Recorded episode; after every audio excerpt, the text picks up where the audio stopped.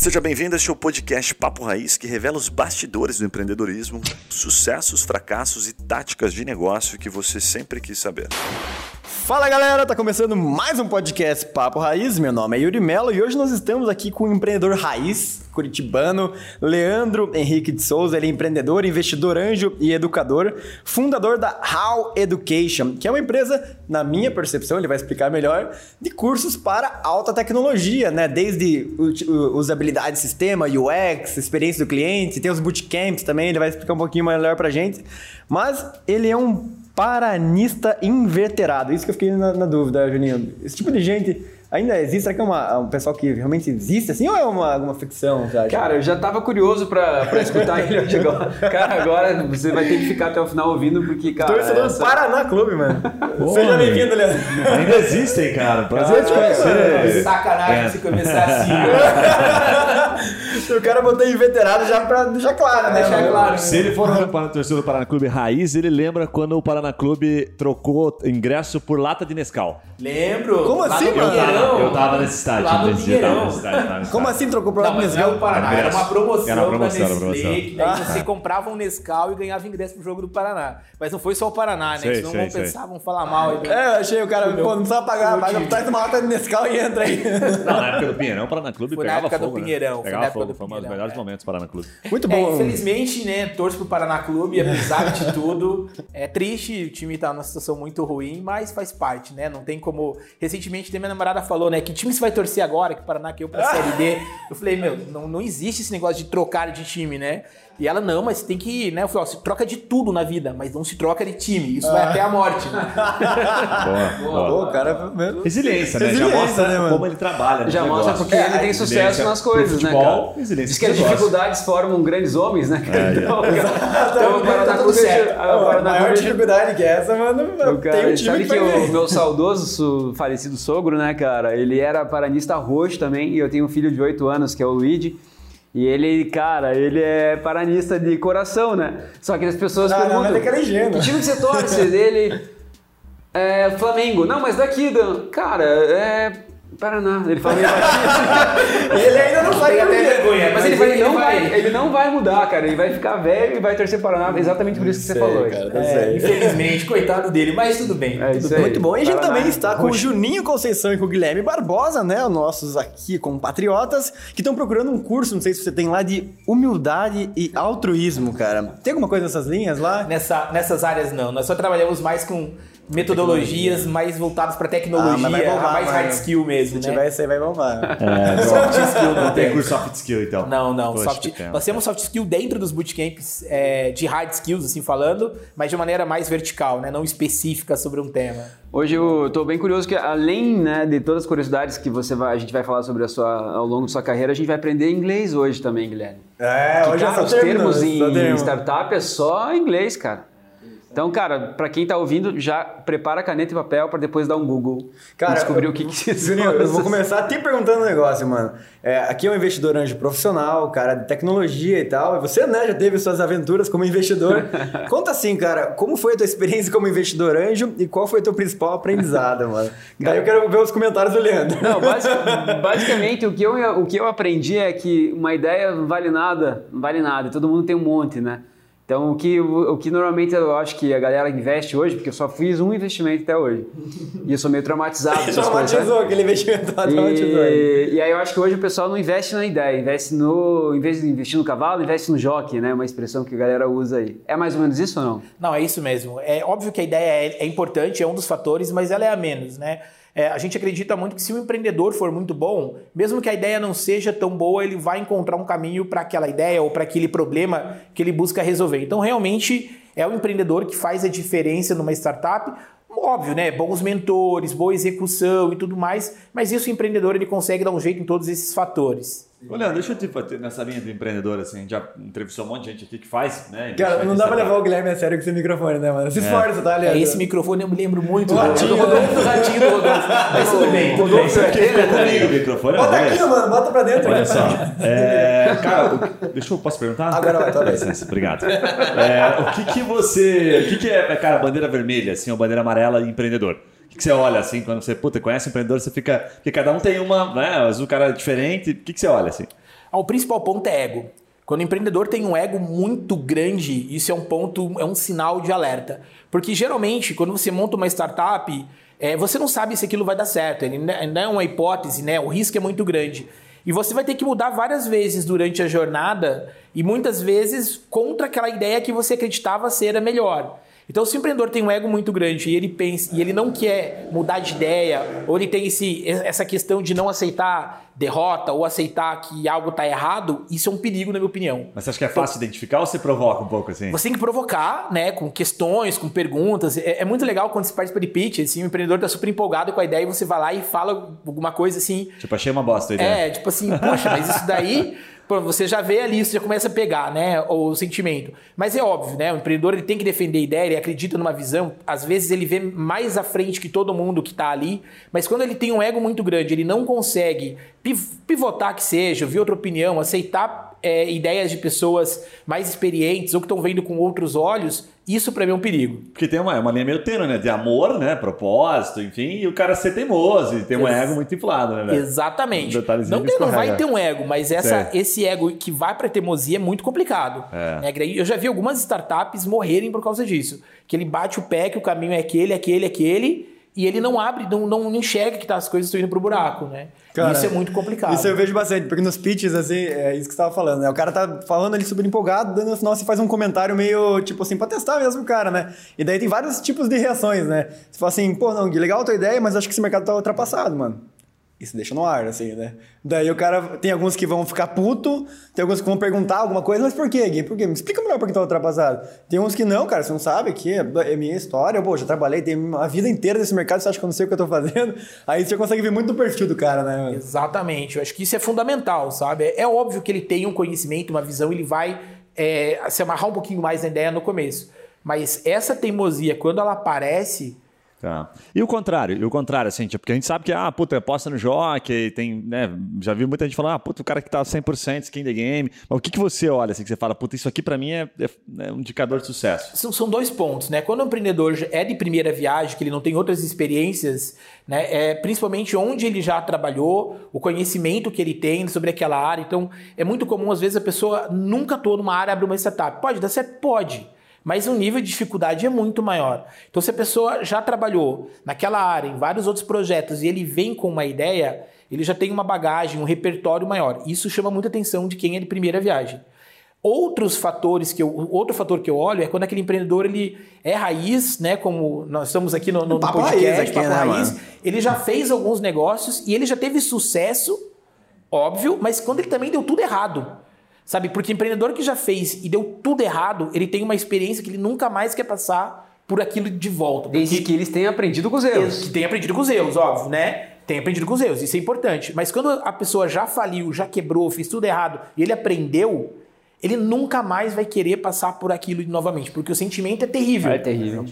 E essa, aí esse, essa pessoa vai fazer tudo para acertar de volta. Então, eu gosto de investir é, ou trabalhar com projetos com empreendedores que já tiveram experiências ruins. Legal. Por último, você olha no negócio. Sim, negócio. negócio. agora vamos ver esse negócio que você é. falou aí. Pedro, é, passou na minha E, e também os investidores aqui. que estão apostando na ideia, né? Porque é, é muito você sozinho você não enxerga muito. Então tem alguns, alguns investidores que eles têm olhos incríveis. Então, quando aquela pessoa, puxa, isso aqui vale a pena, você já fica um pouquinho mais, né? Então Falando, vamos juntos, né? É, Falando desse é lado legal. do investidor aí que você está comentando agora, assim, você acha que é mais fácil o cara investir numa startup, né, anjo, assim, investidor anjo, numa startup que vira unicórnio ou o cara ganhar na Mega Sena?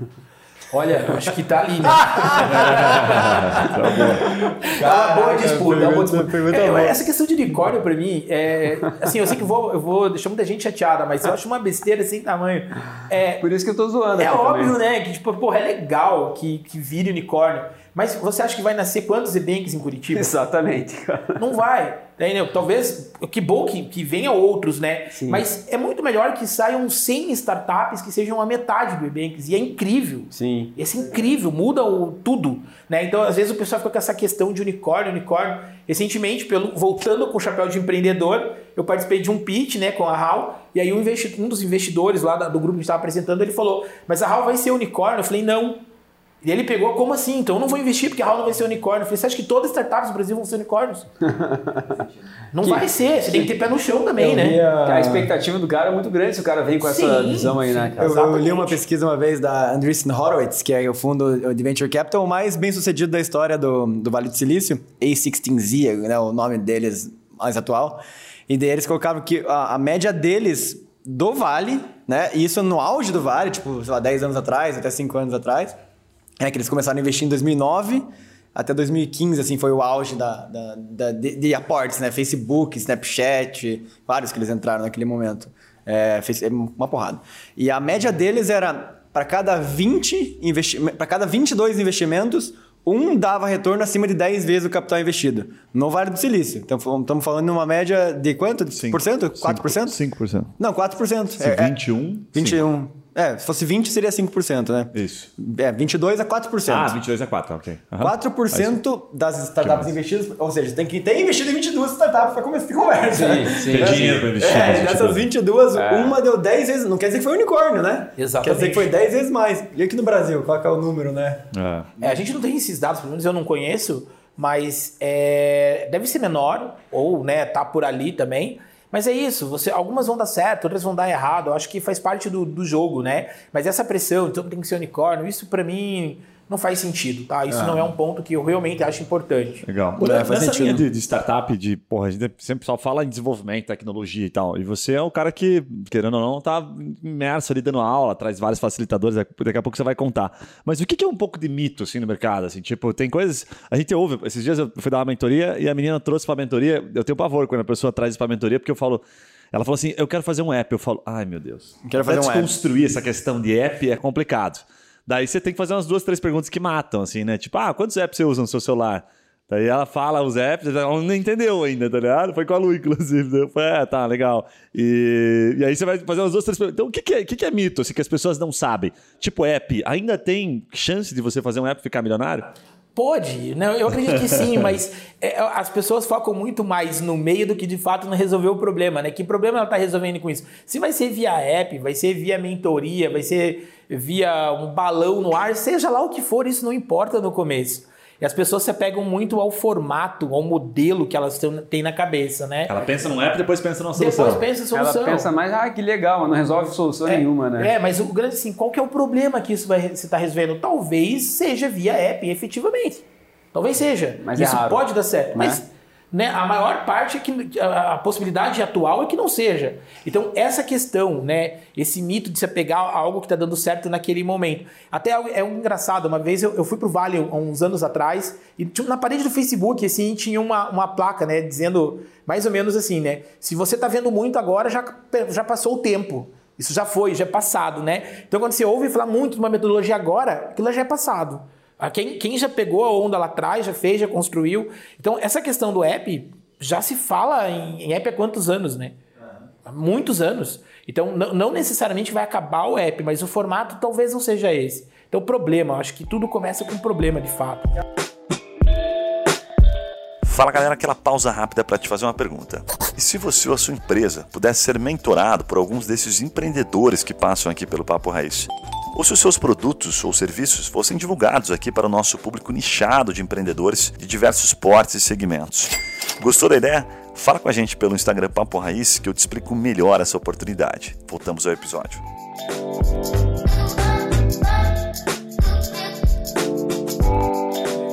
Cara, e assim, dá alguns exemplos de cursos que tem na House só para contextualizar quem está ouvindo. Nós temos desde quem está entrando na carreira para quem já está numa fase bem mais madura. Então, por exemplo, a gente tem bootcamps que nós chamamos de modelo cohort para aquelas pessoas que estão entrando ou migrando de carreira. Então, você, por exemplo, é um jornalista, o jornalismo, digamos, que tá, deu uma queda e você fala, puxa, eu quero entrar nesse universo de carreira digital, carreiras digitais para uma startup. Então, nós temos lá um curso, por exemplo, de UX Writing, para pessoa que quer aprender a trabalhar com experiência do usuário e escrita. Então, nós temos esses programas voltados para quem está migrando de carreira e temos também projetos, programas de liderança. Então, por exemplo, design leadership, produto leadership, são aqueles bootcamps para aquela pessoa que ela já é um sênior na área, mas ela nunca assumiu um time de um time. Ela tá, às vezes ela é um líder acidental, ela fala assim: "Puxa, e agora? Eu sou um designer, assumi um time, mas eu nunca demiti ninguém. Eu nunca contratei ninguém. Então a HAL, ela trabalha para ajudar nos primeiros passos daquela liderança. Nós não trabalhamos com liderança super avançada, diretor. Não, a gente acredita que até o primeiro nível de liderança é onde no momento a gente tem bootcamps. Basicamente são quatro grandes áreas, né? A área de UX muito forte, né? Experiência do usuário, gestão de produtos muito forte também, área de CS e engenharia de dados. Então, dentro dessas quatro áreas, é que nesse momento a gente tem feito a maior parte dos nossos bootcamps. Tem um ou outro que são testes, são validações que nós temos feito em outras áreas, como por exemplo recrutamento na área de tecnologia. Mas isso ainda é algo que a gente está é, é, entendendo melhor o mercado, fazendo um, um, um discovery em cima daquilo, para a gente futuramente entrar nessa área com mais força. Mas o foco do, do cliente é o cara que é técnico, tipo, que é designer, que é programador, ou é para o público leigo ter uma noção de UX, por exemplo? Nós temos os dois. Tem os dois. Nós temos bootcamp é, bem de comecinho mesmo. O cara não precisa saber nada, não pode ir. nada. Então, por exemplo, a gente já chegou a desenvolver workshops, a gente parou um pouquinho agora, mas um chamado UX Design para não designers. Então a pessoa nunca ouviu falar naquilo, ou ouviu falar e quer entender. Vem aqui, passa uma semana com a gente. É um, Entenda. é um curso para você explicar primeiro o que é bootcamp. Exatamente, começa por aí, né? E qual é o produto que mais vendeu, assim? Qual é o curso que mais bomba? O curso que mais bomba é o X-Design, né? A formação para as pessoas que querem trabalhar com a experiência do usuário. E engenharia de dados também. Engenharia de dados, no momento, é a área mais forte da HAL. O que, que é o curso de engenharia de dados ensina assim? Aqui eu não Ele cuida de toda a infraestrutura para quando a gente fala a grossíssimo modo, tá? Então quando você pensa em nuvem, quando você pensa é, é, em tudo que a gente fala assim de computação em nuvem, coisa do gênero, é a pessoa que cuida da infraestrutura daquilo. Então ele, ele cuida de toda a engenharia para que você tenha é, dados para você trabalhar isso com grandes volumes de dados. Um né? exemplo que, simples, que é aquele, assim, tipo, é? quando um site bomba e cai.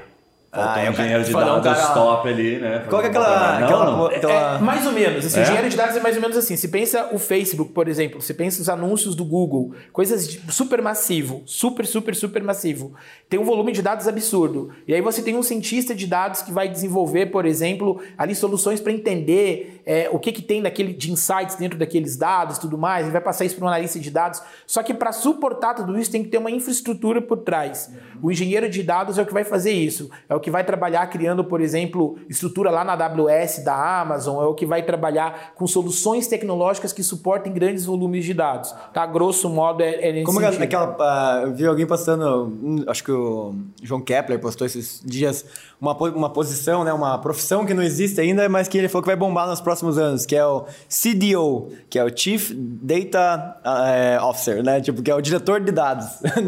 Tem o diretor financeiro, diretor comercial, falou que vai ter diretor de dados em todas as empresas daqui a alguns anos. eu concordo, né? Até porque pela LGPD, né? Acho que é um, é um, ela, ela já exige que tenha alguém de dados, mas não é só isso, né? Tem por trás tudo que esses dados geram de conhecimento, de negócio, de oportunidade, de insight, né? É bem complexo. Empresas hoje, como o Google, Facebook, grandes startups aqui do, do, de Curitiba, do Brasil como um todo, eles já têm times de dados bem grandes, né? Times de dados bem robustos. Cara, isso é, isso é muito utilizado até no varejo, sabe? Desculpa, Rodolfo. É, é, é, Rodolfo. É, Rodolfo. Cara, você mostrou foto do Rodolfo agora. Você, você lembra do Rodolfo, cara? Lembro, eu lembro do Rodolfo. O microfone do Rodolfo.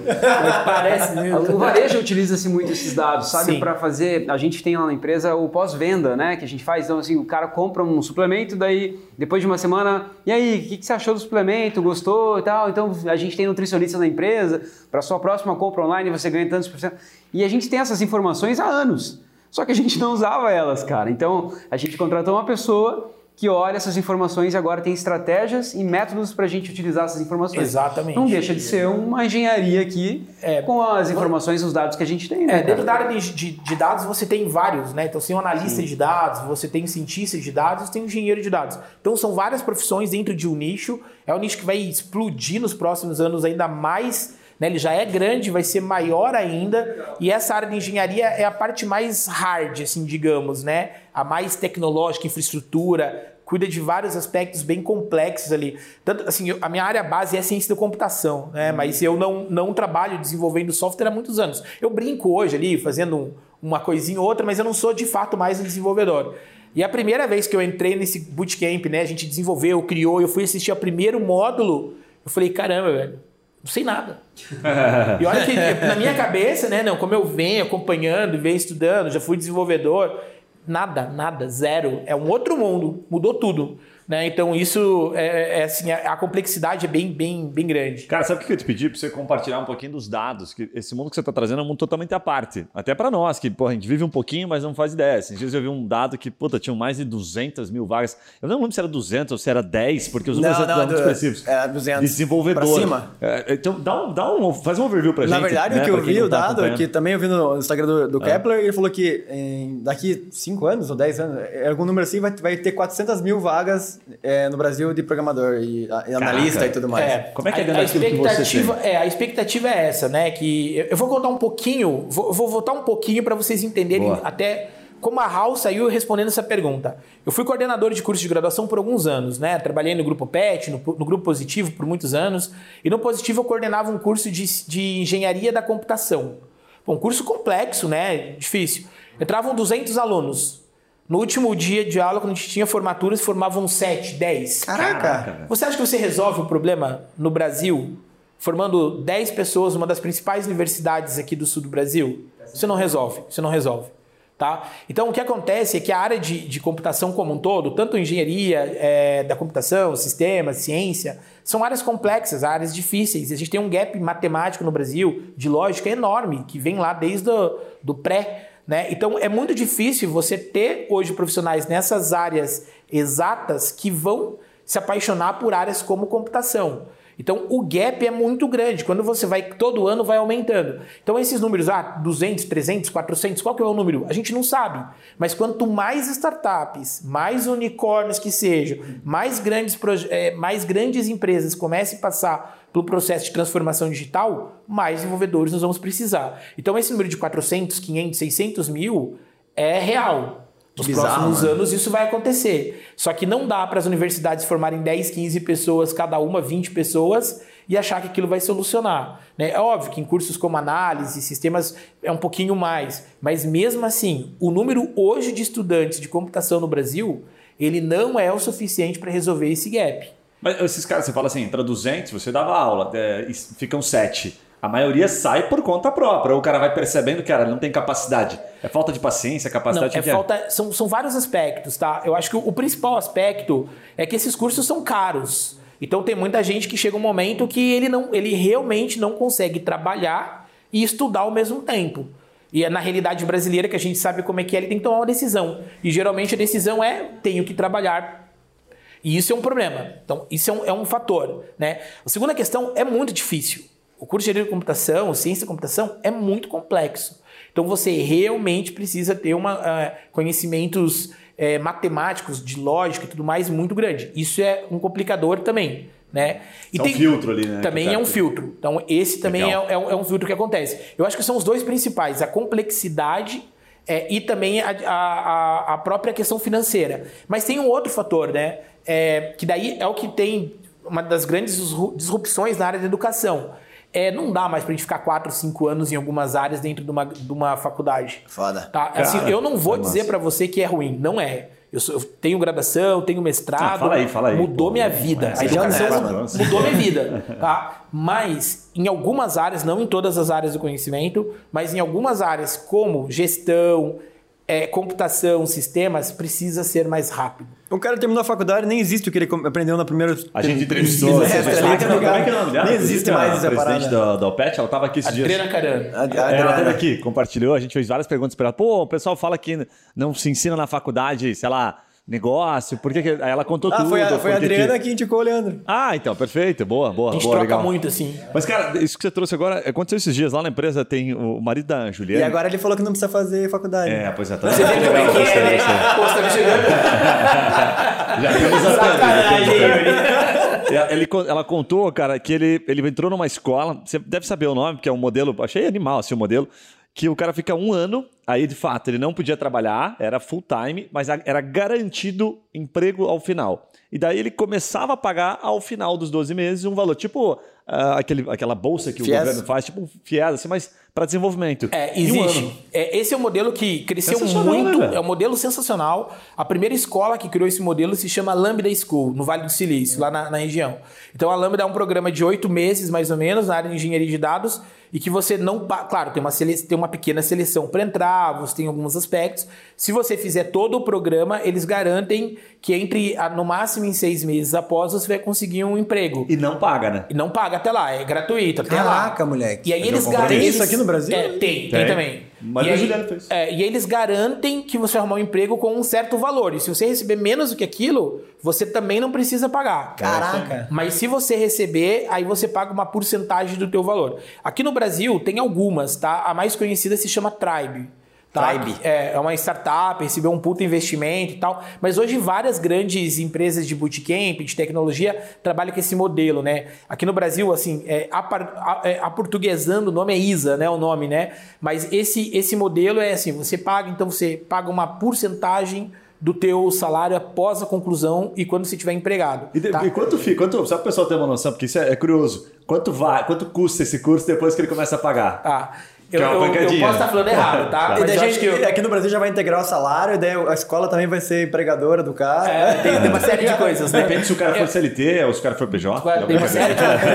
o Brasil já tem várias dificuldades. É, mas assim, eu não tenho. Eu talvez esteja falando o número errado, mas tá. se não me engano, a última vez que eu vi na Tribe era 36 mil. Cara, isso aí mesmo. É, é. 36 mil após. O valor pagar custa 36 tempo? mil. O do marido da Juliana Você paga uma porcentagem do teu salário. Ah, limita então, no percentual ali. É, então você vai ganhar. Eu não lembro o percentual, mas acho que é na faixa dos 15%. Ah, então justo. eles pegam 15% é. do teu salário justo. e vão descontando até chegar nesses 36 dá, dá mil. 45 mil dele. Que era, esse é, uma é, mas é por aí, assim, é mas é, é, uma porcentagem do, do salário. Mas tá? assim, esse Se movimento... Se o cara fosse pagar, quanto seria? É, acho que é 18. Porque, cara, é, é justo. É quase como se fosse metade. É se ele tivesse dinheiro, é a metade. Sabe o que, a grana não faz, né, cara? Que tesão, velho, modelo. Agora entendi, né? os caras é mais tesão. Recebe no longo prazo, mas recebe dobro. É, não, e assim, cheio é. de regra. Eu lembro, não, assim, regras, o, o Leandro deve saber bem melhor, mas ela contando assim, cara, pressão, o menino recebeu uma pressão ferrada. Tipo assim, tinham regras que, ah, se ele sair em três meses, paga. Tem um monte de regras assim que bota pressão para filtrar mesmo. O cara tipo, não tinha opção. O cara Entrou, não pode vender filtrou, a arte dele na praia depois se formar. Ele tem que ir para o mercado de trabalho. Ele vai para o mercado de trabalho. É assim, é, ao mesmo tempo que, claro, tem uma pressão, é, talvez seja uma solução para um país como o Brasil. Não, para caralho. Talvez seja. Porque aí você vai entrar, né? Às vezes a pessoa entra, não, nunca trabalhou no mercado ou ganha muito pouco. Aí você vai ser desenvolvedor. Digamos que você vai ganhar 8 mil por mês. Né? A gente tem desenvolvedor aí que ganha 6, tem desenvolvedor que ganha 30, né? Depende do nível, uma série de fatores. Mas digamos que ele vai ganhar 10 mil, então, daqui a um tempo, tá? Dois, três anos. Pô, 10 mil reais por mês. Você pagando 15%, você pagando 1.500, 2.000 ali para aquela escola até chegar naquele valor. Pô, tá lindo. Tá lindo. Entende? Talvez seja a oportunidade que essa pessoa precise na vida. É. Né? Então você não coloca dinheiro antes. Eu, eu adoro esse modelo. Eu acho que ele ainda tem que se provar num país como o Brasil. Né? Talvez ele ainda tenha que se provar no país como o Brasil. Mas aí o, o, movimento, assim, hoje, né? a gente que não é de tecnologia, mas convive, investe em startup e tal, a gente vê muito salários astronômicos, né? Molecada de 20, 22 anos ganhando 15, 20 mil por mês, não é tão estranho, mas ganhando 5 pau é regra. Daí ele tá do lado de um estagiário da mesma idade, que recebe ó, 600 reais e o moleque tem 22 anos está recebendo 5 pau tranquilamente, né? É, e falta gente, né? Como é que você está olhando hoje assim, o cenário de, de empregadores e empregados do ramo de tecnologia e como que está o movimento? Você falou um pouquinho de no-code, low-code, o que está rolando nesse mercado hoje? Qual é o cenário real, assim? Olha, realmente tem falta de, de pessoas para essas áreas de alta demanda, né? Então, não só programador, mas várias áreas ali em volta. Realmente tem, isso é um problema.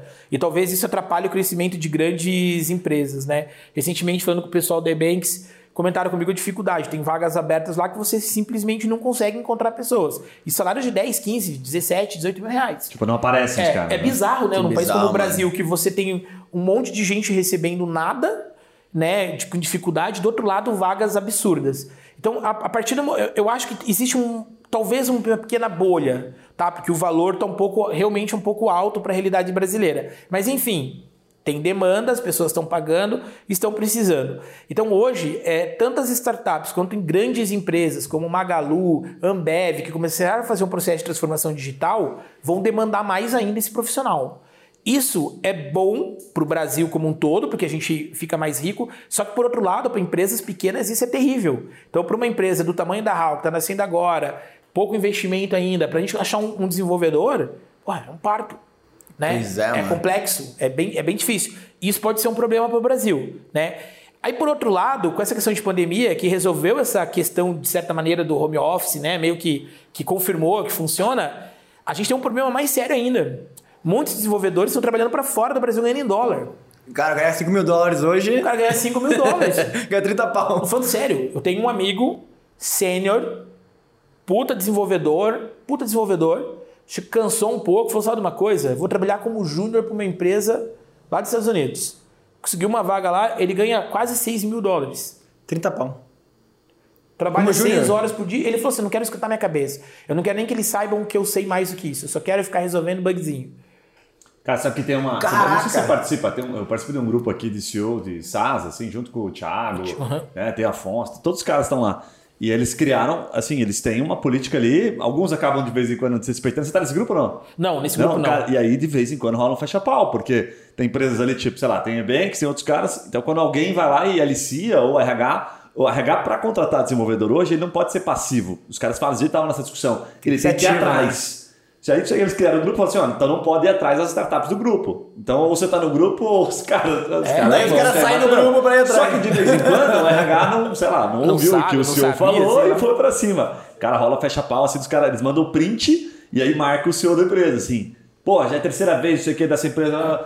E aí, cara, dá aquela camada assim. Não, tipo, é, é assim. O, o, forte, velho. Maurício me falou que é isso aí mesmo, Maurício é. Trezubi. É. é. Nossa, é, o Maurício tá super envolvido nas tretas, geralmente. Ele é dono, ele gosta de uma tretinha. Não, mas ele não conheço, conheço. Trezubi eu trabalhei com, com, com o Trezubi lá atrás, quando era Cia Shop, Shop ainda. Cia Shop. Eu era sócio de uma empresa chamada Solution 4. E na época a gente fazia uns softwares lá com a Cia Shop, mas lá no comecinho mesmo da, Legal, da Cia Shop. Nosso amigo. Cara, e só disso que você estava falando ali, assim, uma das coisas que a galera faz aqui, que eu, que eu vejo também é assim, o cara não tem grana para pagar, daí ele chama o cara para ser sócio, né? É, pô, eu vou te dar um percentual da empresa e tal, daí de repente às vezes segura o cara mais um tempo, só que daí ele, ele, ele resolve um problema arrumando outro, né? Porque daí você traz o cara para ser sócio do teu negócio e, cara, ser sócio a gente sabe que é como um casamento. Você né? já viu que o Juninho é muito fã de vesting, né? É. Você viu que a gente isso, né? isso, não é isso não é um problema comum, assim, que acontece ou nada a ver? Eu acho que é um problema comum, mas na minha opinião não existe mais espaço para você iniciar uma startup sem dinheiro. É, profissionalizou muito o negócio, sabe? Está profissionalizando. A gente precisa hoje é, efetivamente de projetos mais maduros. É, é, projetos mais ou menos como o Maurício Trezubi, né? Que quando começou agora a, Omnichat, a, a Omnichat né? você não nasceu do zero. Você já nasce com um empreendedor que já se validou, já traz investidor, já é maior. Então, vai dar certo. Sim. Talvez até seja uma unicórnio, né, assim, digamos, né? Mas se não for, vai ser uma puta de uma empresa. Agora, aquela, aquela questão, né? É, bem, bem assim, onde a gente fala de garagem, começando, vim aqui, vamos ralar junto, não sei o quê. Eu acho que talvez não tenha mais espaço para isso.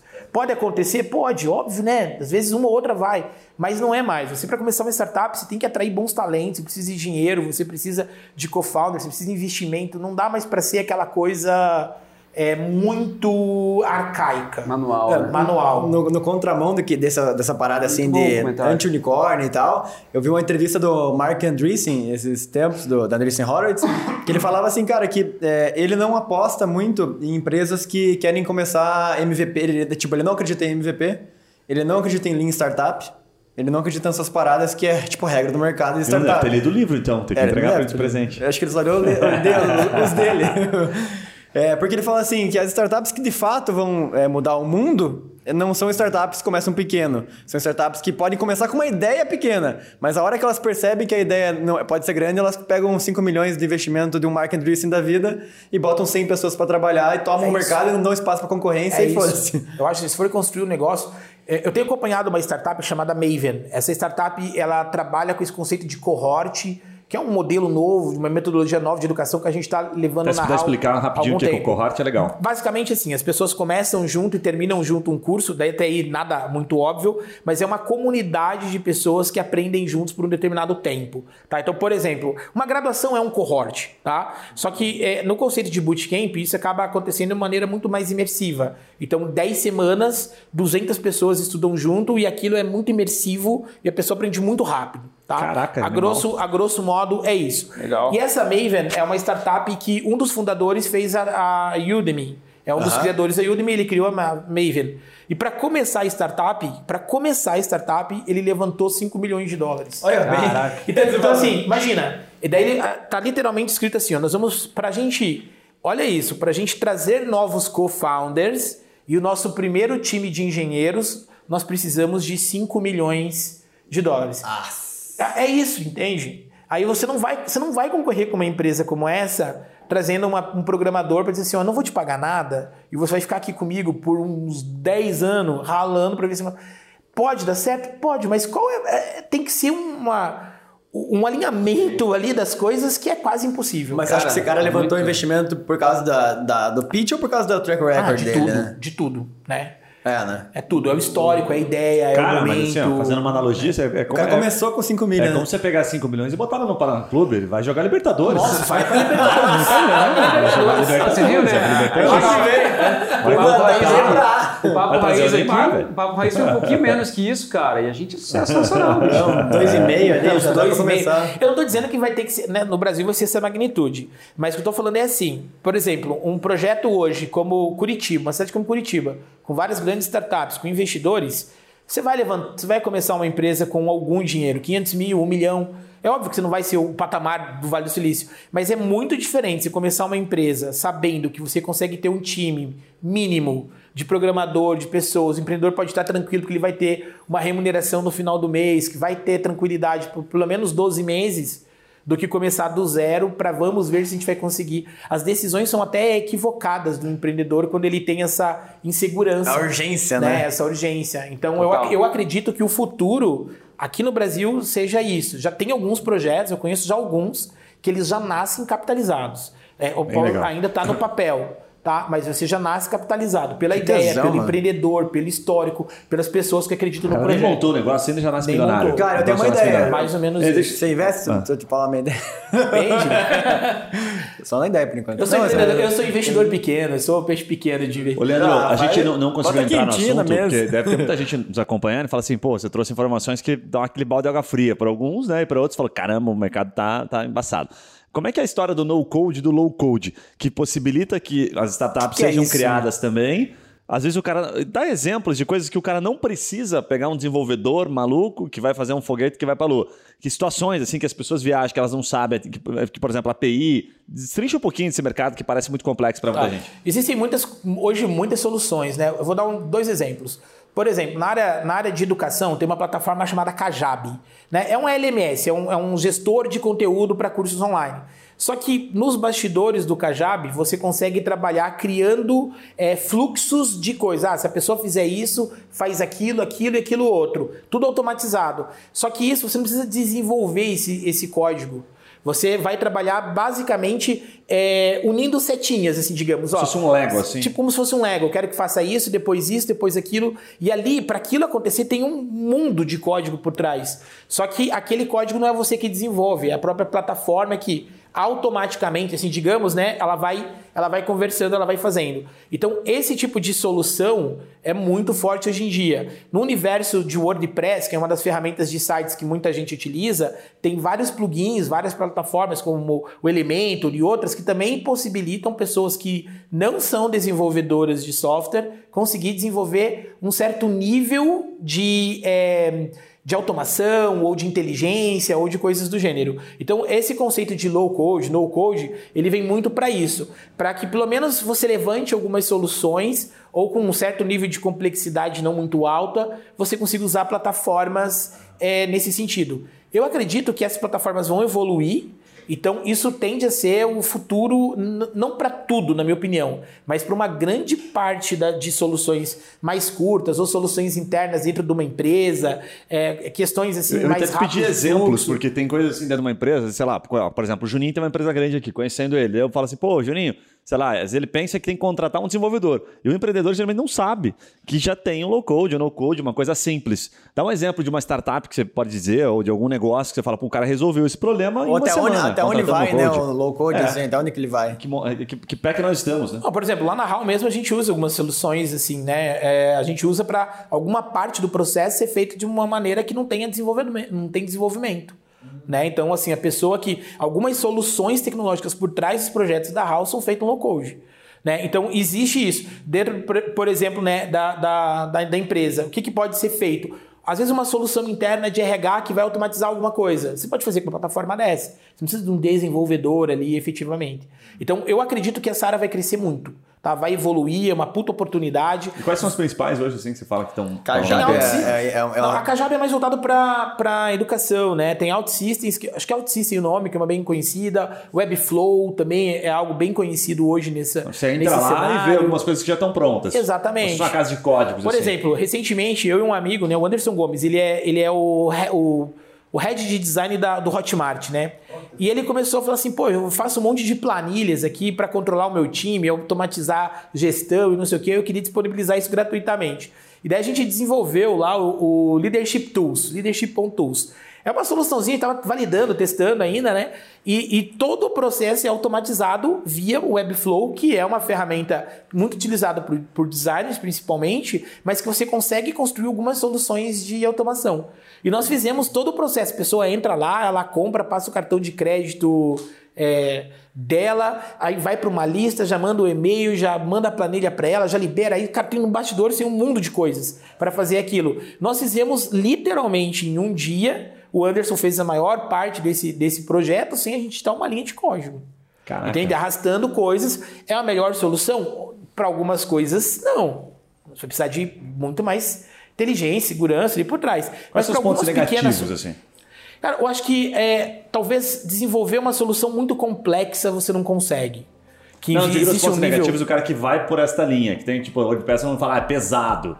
É, tem coisas, carrega um monte de coisas que não precisa carregar e tal. Sim, sim. Você que conhece. Eu acho que para soluções que são muito, é, é muito longas, a, a longo prazo, algo, isso não é o melhor porque realmente é mais pesado, tem problemas e tudo mais. Mas para aquelas soluções temporárias, rápidas, algo. Eu acho que, que isso, low code, no code, de maneira geral, vai, vai ajudar muito, assim, sabe? O, é o Wix, né? O Wix é o, é o, no, é, o Wix é um exemplo. O Wix é um exemplo. A galera fala mal e tal, mas para muita coisa realmente Cara, não precisa. você, você consegue resolver com algo mais simples, né? Sim. Existe um preconceito de quem é desenvolvedor, principalmente você pegar números né, né, de WordPress, WordPress, 80% parece que os sites do mundo são feitos com WordPress. 80%? 80%. Vale, Dizem que 80%. o site da Nike é feito com WordPress.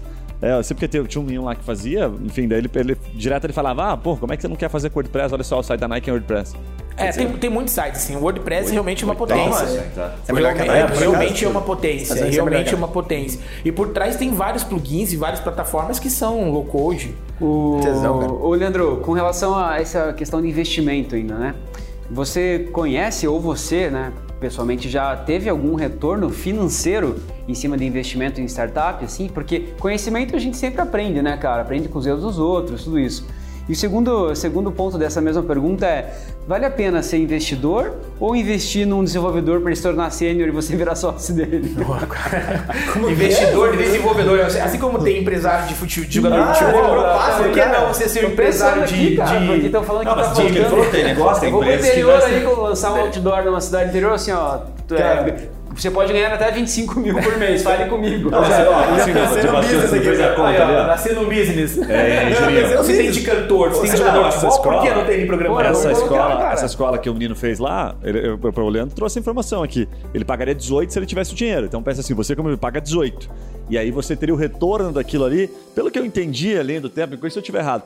Mas assim, os caras enxergam com potencial de 3 anos. Até 2 anos. 3, 4 anos no máximo, eles teriam duas vezes, três vezes o valor. Ótimo. 200% Cara, a gente pode fazer um outro negócio. Falar para os programadores assim, cara, a gente vai é, pagar o teu curso de programador e a gente vai cobrar 20% do teu salário. Daí a gente pega de graça com os caras ali e deixa 15 pra eles e 5 pra nós. Mas só pro, pro Leandro responder. O gerente que vai amar, né? Spread, spread. Então, assim, você, você já teve algum Vamos retorno lá. financeiro? Conhece alguém que, eu, que, Não, eu conheço muita gente que teve retorno financeiro, tá? Então, vou dar assim, não vou falar de números, mas até porque alguns deles eu nem sei. Mas a Curitiba Angels mesmo nasceu que eu contabilizei. Tá? É, os primeiros investidores que entraram ali no comecinho fizeram uma grana razoável. Tipo quanto, velho? Porque essa porra sempre fica no ar, ninguém não, fala nada. É, tipo assim, o cara ganhou e tal. Não, mas quanto, é, eu, eu, eu não tenho informação Primeiro exata, que não é tá? pública essa informação. Tenho, essa informação não é pública, então, mesmo para quem faz parte da rede, tá? Mas é, são alguns múltiplos. Né? Mas assim, ó, ele abriu aqui na contabilidade. Ele, botaram, ele abriu essa informação, ele botaram um cheque de 400. Quem abriu? Léo? Ah, o Janote? É. é. Ele falou que eles botaram um cheque de 400, ele entrou com 200, o, parce... o Alan entrou o com Costa 200. Com mais é. 200. E aí depois ele falou que fez uma saída. Ele não colocou, não falou múltiplos da saída, mas ele contou pelo fundo dele que ele estava no múltiplo de 17 no fundo dele. Então você calcule que eles ah, devem ter feito 17 vezes. vezes o valor Caraca. que ele adicionou. Então ele entrou com 400 mil, vou dar um exemplo aqui simples, tá? E deve ter saído com mais ou menos uns 8 milhões. É, assim, eu, eu, eu, eu, assim, eu não sei os números exatos da contabilizei nem nada. É, é, mas que seja. É, não, é, tão é, é que assim, ó, por que eu estou falando isso? Até é meio polêmico, porque a gente vê. Não, ah, ver, porra, a startup vai é. não sei quantos, né, o valuation de minha startup é 15 milhões, daí o cara sai de Corcel 2 indo embora ali. É, então, é porque o valuation não significa nada, né? Na verdade, o valuation significa alguma coisa quando você sai, tiver uma saída, né? Antes disso, não significa nada. Eu acho que é um, é um mercado muito novo ainda no Brasil, tá? Assim, já ganhei dinheiro com startup? Praticamente nada, tá? Então, assim, o, eu, uma das startups, a gente teve uma venda, uma parte de venda dela para um novo investidor, e depois um acerto de contas lá, eles compraram uma pequena participação nossa e me veio um retorno pequenininho daquilo lá. Mas das outras startups, hoje, pelo valuation, o valuation é considerável de algumas startups que a gente que eu, que eu já fiz parte como investidor. Eu sou investidor pequeno, então assim, eu não coloco muito dinheiro em cada startup, tá? Mas eu espero ganhar um pouco de dinheiro com isso sim, mas a maior parte das startups que eu entrei não foi pelo dinheiro, de verdade. Cara, foi pelo aprendizado para entender como aquilo tudo funciona. Você consegue trazer né? para o teu negócio? Ah, porque legal, parece que você participa por estar no ecossistema, né? Muito legal. É, eu participo muito porque. É porque assim, ó, eu acredito em duas coisas, assim, muito forte na minha vida. Duas coisas. É, a primeira coisa, assim, eu acredito em educação. Eu acho que o Brasil só vai evoluir por meio da educação. Mais pessoas formadas em graduação, em pós-graduação, em cursos livres. Quanto mais a gente educar o, o Brasil, mais rico o Brasil será e nós não vamos ter esses problemas que a gente tem hoje, de maneira geral. E o segundo é, ponto eu acredito muito, mas muito mesmo em empreendedorismo. O Brasil só vai ser um país forte quando a gente tiver mais empreendedores. Tá? Eu acredito nessa transformação. Então, assim, hoje você pega, por exemplo, o próprio Ebanks e todo. A gente fala muito de Ebanks por, ser maior, mas pega lá na High Capital, é, que veio dos fundadores do Ebanks, hoje tem investidores do quanto é canto. Quantas startups eles já não investiram aqui em Curitiba e na região? Sim. Quantas dessas Várias. que vão. E daí, com todo o conhecimento a que aquilo vai gerar... Brasil, inclusive. Exatamente. Tipo, o não é só é um dinheiro que você quer dizer, né? Os não é só dinheiro. Então vai maior, vir tá. a inteligência, vem os contatos. A, essa segunda geração de startups, elas vão trazer muita riqueza e vão gerar mais empreendedores que vão investir em novos empreendedores. É, esse é o sistema então, próximo. É isso né, que eu gosto, assim. Eu, eu acredito muito nisso. Então, hoje, a maior parte do meu, dos investimentos que eu faço, eu, eu só invisto em, é, em empresa que eu, de fato, de fato, se aquilo desse certo, eu ficaria feliz, cara. Porque assim, putz, aqui vai mudar o Brasil, cara.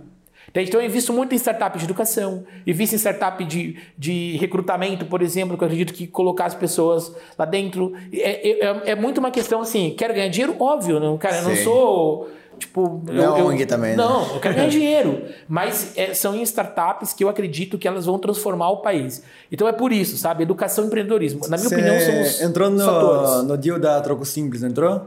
Sim, sim. É, o Troco Simples é um dos cases que acho que tá com valuation bem alto, né? Tá? É, né a, a Sled agora, Sled né? agora, né? Sim, entrei, eles estão com. Eu não lembro também qual é o valuation mas também não adianta de nada, né? Não fala muito. Cara, é, na mas, verdade, assim, é um indicador de crescimento, né? É, Porque assim, cresceu, é, cresceu. Quando que você sabe, quando que você pode falar que ela tem um valuation?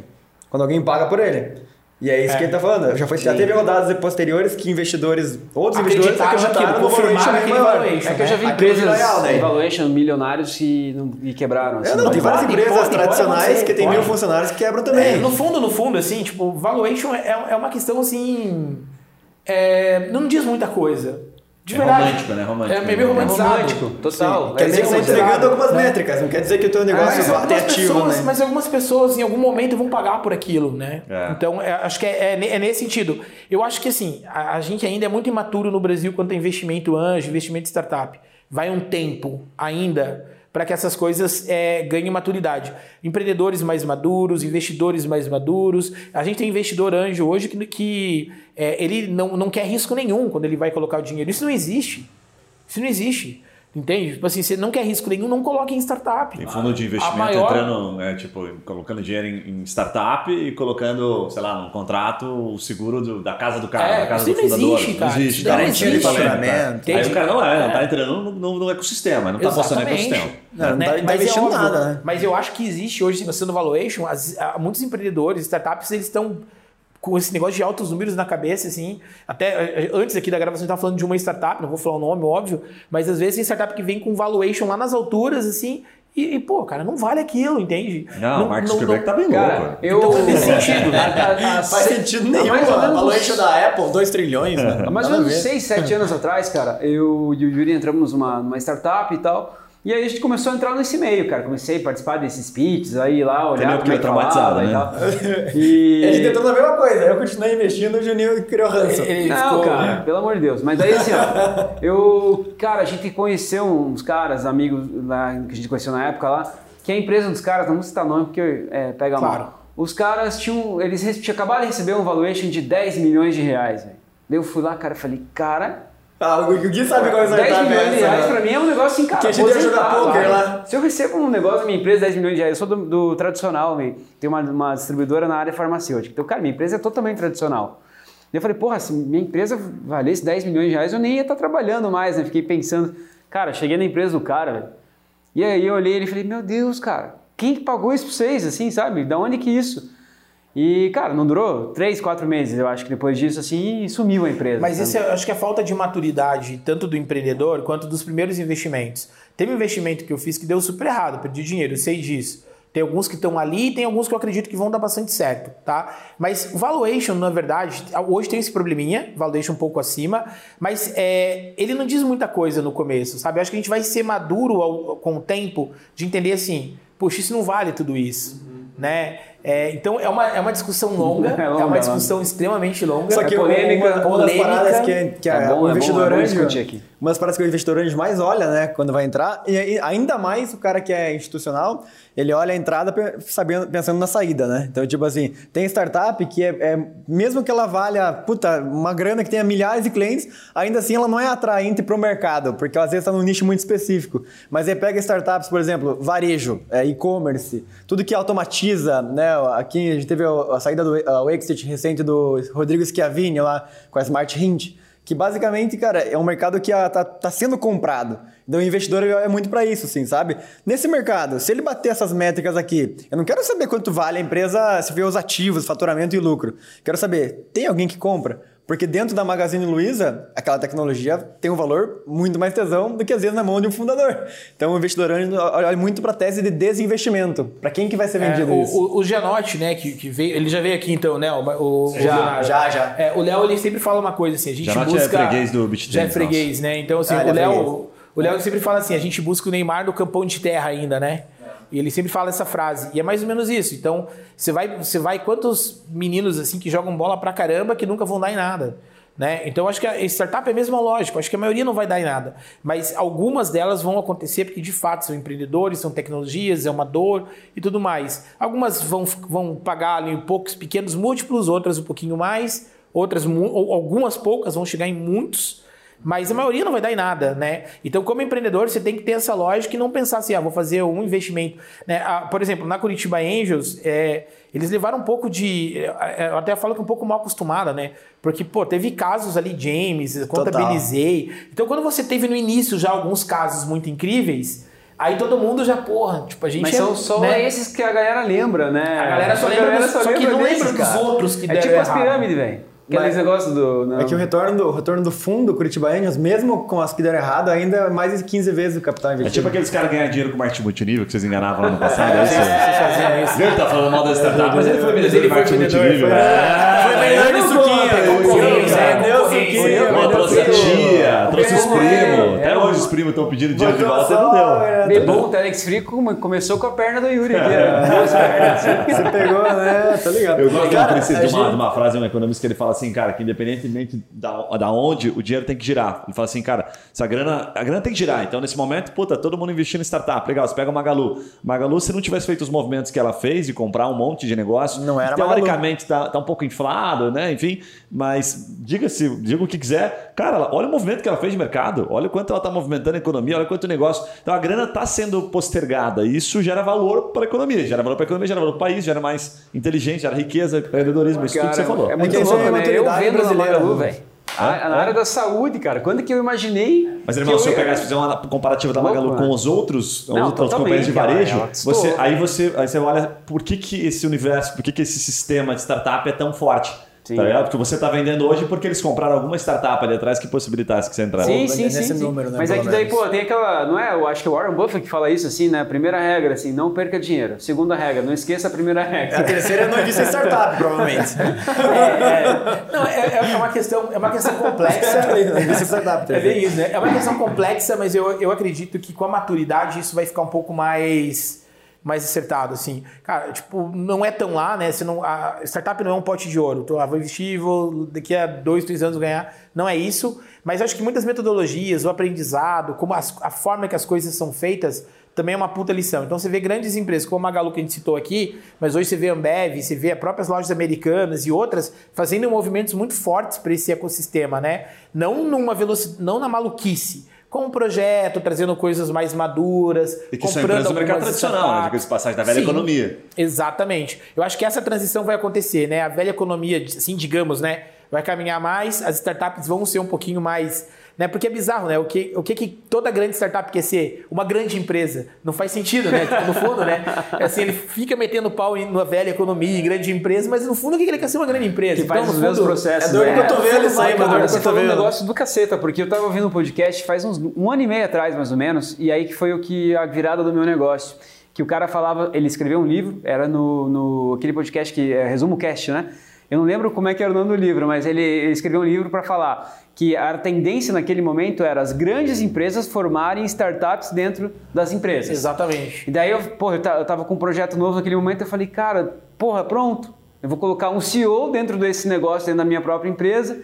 E, cara, deu muito certo isso, bicho. Deu muito certo, porque daí eu já tenho esses processos todos da minha, na minha empresa, tradicional, uma empresa maior, e, cara, daí só que daí a cultura daquela startup lá dentro aí, ó, era diferente. Aí você tem que trazer, virar uma spin-off, tem que sair dali. Exatamente. É tipo, cara, você tem que errar, você tem que testar, validar, testa três meses, lá, lá cara, e, e fez muito sentido. Muito eu acho bom. que é uma é uma ideia boa. Não, é, eu, eu acho que esse é o caminho. Você só está querendo os ônus, o, ônus da startup, o bônus da startup, não o ônus, Julinho. Isso. Ele é. só usa o nome startup quando convém. Quando é para perder dinheiro, aí ele não quer, tá vendo? É para investir nos meninos. startup é o meu negócio. Vai investir nos meninos para perder dinheiro? Não vou não. Não vou não. Não, de startup não para perder. Só não funciona. Pergunta, pergunta pro Leandro se ele tem paciência de ir em evento de pitch hoje em dia, depois de tantos ah, anos aí. Como é que ficou a paciência? Diminui, diminui. Diminui, diminui. Você vai encher meu ouvido de balela, não aguento mais. Galera, pode ficar o dia inteiro aí, mas ele tem que liberar o Leandro aqui. Cara, que é muito inteligente, né? Mas tem 12 negócios aí pra tocar hoje ainda. Cara, passou muito rápido. Cara, tem um raciocínio de alto nível, fala bem. Cara, vamos pra bate-bola final. Tem umas perguntinhas aqui que você pode responder com uma frase ou com uma palavra, como você preferir, tá pra dar uma dose de inspiração final. Beleza. É tipo Maria Gabriela, né? um programa de TV. É, mas é, vai começar aqui, Leandro! É, um podcast ou um livro pra se inspirar? tá ligado? É um podcast ou um livro pra se inspirar. Qual que você indica? Não, eu gosto bastante do podcast do Master of Scale, né? Da Reed, então, Hoff, vale Reed, Reed Hoffman. Gosto bastante. Vale a pena. Top. Vale a pena pra caralho. É... Qual que é a outra pergunta? Ah, quem você se é inspira ou segue como empreendedor, empreendedora? Pô, um monte de gente, mas é, eu gosto bastante do Elon Musk, apesar de ser meio modinha, assim, das loucuras dele. Mas eu gosto bastante. Mas, cara, eu sigo muito a minha mãe. A minha mãe foi empreendedora a vida inteira. Já é falecida, infelizmente. Não foi uma empreendedora raiz, aquelas bem de sobrevivência mesmo mas eu gostava muito assim do que ela usava aquilo para a vida dela, né? Então, muito legal. É, eu tenho uma inspiração muito forte nela. Sabe que o Yuri tem, o, tem um, um apelido aqui que ele é o Elon Musk das araucárias. O pessoal sabe, né? O pessoal, quando vê um G, ele sabe, né? Ele sabe, ele né? Sabe, vem de longe, né? Cara, é, que habilidade, se você pudesse voltar no tempo, que, que, você, que habilidade você teria aprendido mais cedo? Mais cedo, acho que negociação negociação, vendas, essas coisas. É, eu acho que eu, eu teria. Vend... Eu, eu já fui vendedor na minha vida, mas eu teria me aperfeiçoado mais desde o começo. Muito bom. É, cara, se houvesse um motivo para as pessoas não gostarem de você, perfil, característica, alguma coisa, tem alguma coisa que vem à mente? Cara, por acreditar que esse país vai dar certo, cara. É, isso é foda. Oh, não tem como gostar de você por isso. Mano. É, e também, e também é por acreditar que o Paraná Clube vai ser campeão mundial um dia. Ah, é isso, cara! Aí é pior, eu, esse vai achar um jeito. Eu torço só pra ver meu filho feliz nessa hora. Talvez quando teu filho tiver com netos, isso. Estar tá, falando Acho que você ganha mais dinheiro investindo no Paraná Clube que em startup, né? Eu é, é risco, já não é pra ser risco, então. Hoje esse dezão já vale a pena dos caras? Você vê, né? Trazer o Neymar para Paraná E última pergunta, mano. É, se você pudesse colocar um outdoor para o mundo inteiro ver, não pode ser propaganda nem nada, mas com um conceito, com uma frase, com um aprendizado que você acha que todo mundo deveria saber, tem algo que vem à mente? Ah, tipo assim, ó. eu vou usar uma frase, a gente usa na RAL, mas de verdade não é propaganda, porque eu acredito nisso, cara. É, habilidades é mais importante que diploma. Entende? Tipo assim, não é uma apologia não estudar, não fazer faculdade nem nada. A faculdade, mestrado, tudo mudou minha vida. Mas aprenda, aprenda, aprenda, aprenda cada dia uma coisa nova, não importa se aquilo de fato você vai usar ou não vai usar. É uhum. isso que vai mover o mundo, cara, aprender Animal. mais, né? Então isso eu, a gente usa na HAL, mas de verdade, assim, eu acho que é algo que eu acredito com muita força, assim, você aprender não só por aprender, sabe? Não necessariamente, ah, eu vou fazer esse curso porque vai vir um diploma. O diploma é importante, mas assim, deixa pra lá o diploma, sabe? O que você sabe fazer é muito mais importante. Que tesão, cara. Leandro, obrigado pelo teu tempo, mano. Sensacional. Parabéns pela tua história, cara. Incrível, pô, inspirador, de verdade. Com certeza quem ouviu vai se interessar em conhecer um pouquinho mais a HAL, que esses cursos fazem a diferença também. É, deixa uma mensagem final e os teus contatos aí para quem quer te procurar. Obrigado pelo convite, um prazer estar aqui, assim, trocar essa ideia. Passou muito rápido mesmo, quando vi já, já passou ali tinha o tempo. uma porrada de pergunta pra te mas fazer, Mas tudo mano. bem, assim, foi, foi incrível participar. Então, para quem quiser entrar em contato é, comigo, leandro.com.br né? Ou o meu Instagram, acho que vai sendo publicado Já tá no podcast, no, no, no podcast. Fique à vontade para entrar em contato, trocar ideia. É bem. Pô, dizer, eu adoro trocar ideia e tomar cafezinho.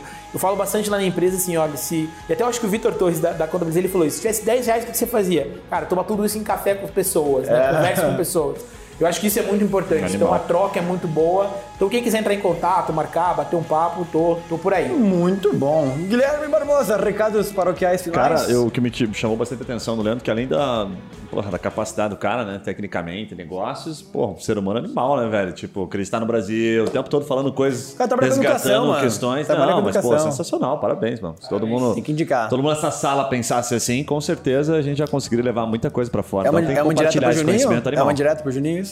É, não, acho que o Juninho ficou muito claro aqui que ele gosta, ele gosta, ele gosta de marketing multinível, mas não de startup. Então, né, claro. Isso ficou muito claro pra gente. Então, mas a, o marketing multinível ele movimenta a economia. É, isso. Pra um ou dois. Pra um ou dois, a economia. é isso? Tem um movimento de, desses negócios, e, cara, que é bilionário no Brasil mesmo, né, cara? Sim. Os caras, marketing multinível, o cara é, acredita mais em pirâmide, esse negócio assim aí do que um negócio de é dia a dia, a longo prazo, né? Impressionante. Fato, fato. Mas, cara, é muito aí. parabéns, sensacional. Compartilha bom, esse galera. podcast. É isso aí, pra você que não tá seguindo a gente ainda, né? Não esqueça de seguir, são dois episódios por semana desse estilão Papo Raiz. Valeu! Foi show, um abraço, Valeu. tchau!